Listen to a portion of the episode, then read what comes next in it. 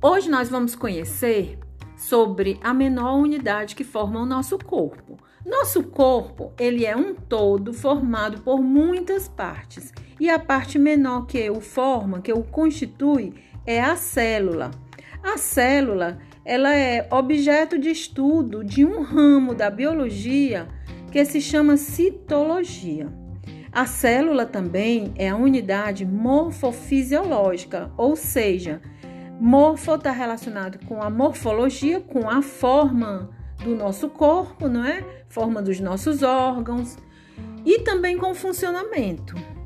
A célula, ela é observada a partir de um aparelho chamado micro, microscópio. Microscópio é um aparelho que observa estruturas muito pequenas que não são possíveis de serem vistas a olho nu. Os primeiros microscópios que surgiram foram microscópios de luz.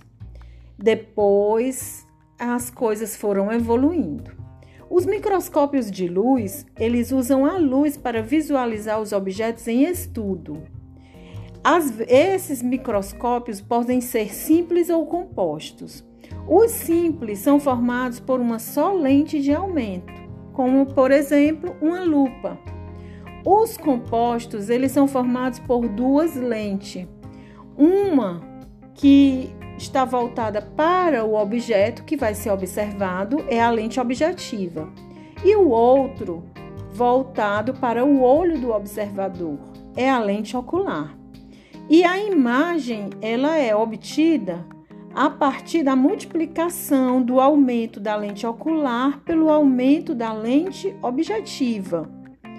E aí há uma possibilidade de ampliação. Por exemplo, um microscópio composto com lente ocular que aumenta 10 vezes e a lente objetiva que aumenta 40 vezes possibilita a ampliação de 400 vezes a imagem.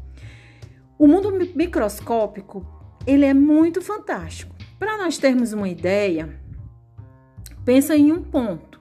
Agora parte esse ponto em mil pedaços. É mais ou menos o tamanho de uma célula. E nós vamos ver, gente, que as células, elas constituem um mundo. É um mundo que não cabe na nossa mente, porque são estruturas muito pequenas. Continuando. É, depois surgiram os microscópicos eletrônicos. Os micros, microscópicos eletrônicos, eles permitem uma observação de, de células com aumentos bem maiores, bem maiores do que os micro, microscópios compostos. As imagens obtidas a partir da observação de microscópios são chamadas de micrografias. Bom, vamos conhecer um pouco da história, né, da célula. A célula, ela foi observada pela primeira vez em 1665 por um cientista francês, é, inglês chamado Robert Hooke. Ele escreveu, ele publicou uma obra chamada Micrografia. Ele construía microscópios, microscópios, é, no caso, microscópios de luz simples e compostos também, né? E uma vez, Hooke observou cortes de cortiça. A cortiça é aquele material que a gente tampa garrafas de champanhe, por exemplo. É um material composto por células mortas que está geralmente no tronco de árvores muito grandes.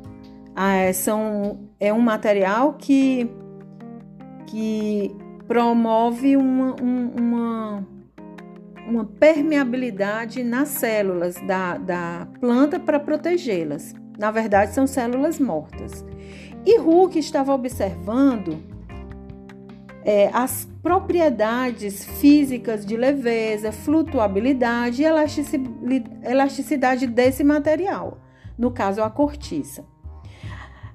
Ao descrever a estrutura da cortiça, Hooke observou que haviam pequenos compartimentos e ele chamou esses pequenos compartimentos de cela. Na verdade, cela significa já pequeno compartimento.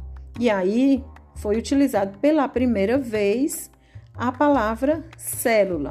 Na verdade, Hooke não estava se referindo a essa unidade básica, estrutural e fisiológica dos seres vivos como nós conhecemos hoje. Ele apenas fez uma observação. A partir daí, os estudos foram evoluindo, né? E por volta de 1668, o comerciante holandês Antoine van Leeuwenhoek, que tinha também a habilidade de construir microscópios, ao tomar conhecimento da obra de Hooke, interessou-se em analisar diversos materiais com seus aparelhos. Os aparelhos que ele construía. Na verdade, esse holandês, Livoniek, ele não era um, um, cientista, ele era um comerciante, mas ele se interessou, ele construía, não é? Lentes de aumento e se interessou. E a partir de 1673, Livoniek começou a enviar cartas com suas observações para a Royal Society of London, né, que é a Sociedade Real de Londres, que reunia os principais cientistas europeus da época. Como se tratava de um comerciante desconhecido dos cientistas, tais observações não foram reconhecidas de imediato. Depois, no entanto, pediram a Hooke que analisasse essas observações.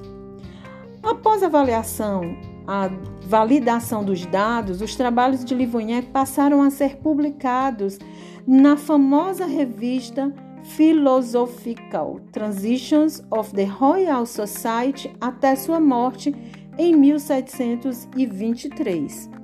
E no final da década de 1830, dois pesquisadores alemães, um chamado Matthias Schleider, que era um botânico, e outro, Theodor Schwann, que era um, um zoólogo, eles começaram a observar que todos os, as plantas e animais eram constituídos por células.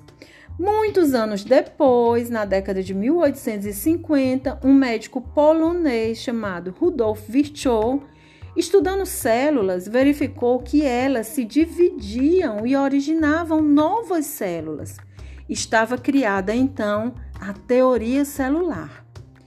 A teoria celular, ela diz o seguinte, resumidamente, que todos os organismos são formados por células, por uma ou por mais células, que a célula é a unidade básica de organização dos seres vivos e que todas as células derivam de outras pré-existentes por divisão, porque eles observaram que as células elas se dividiam para quê? Para que houvesse uma multiplicação.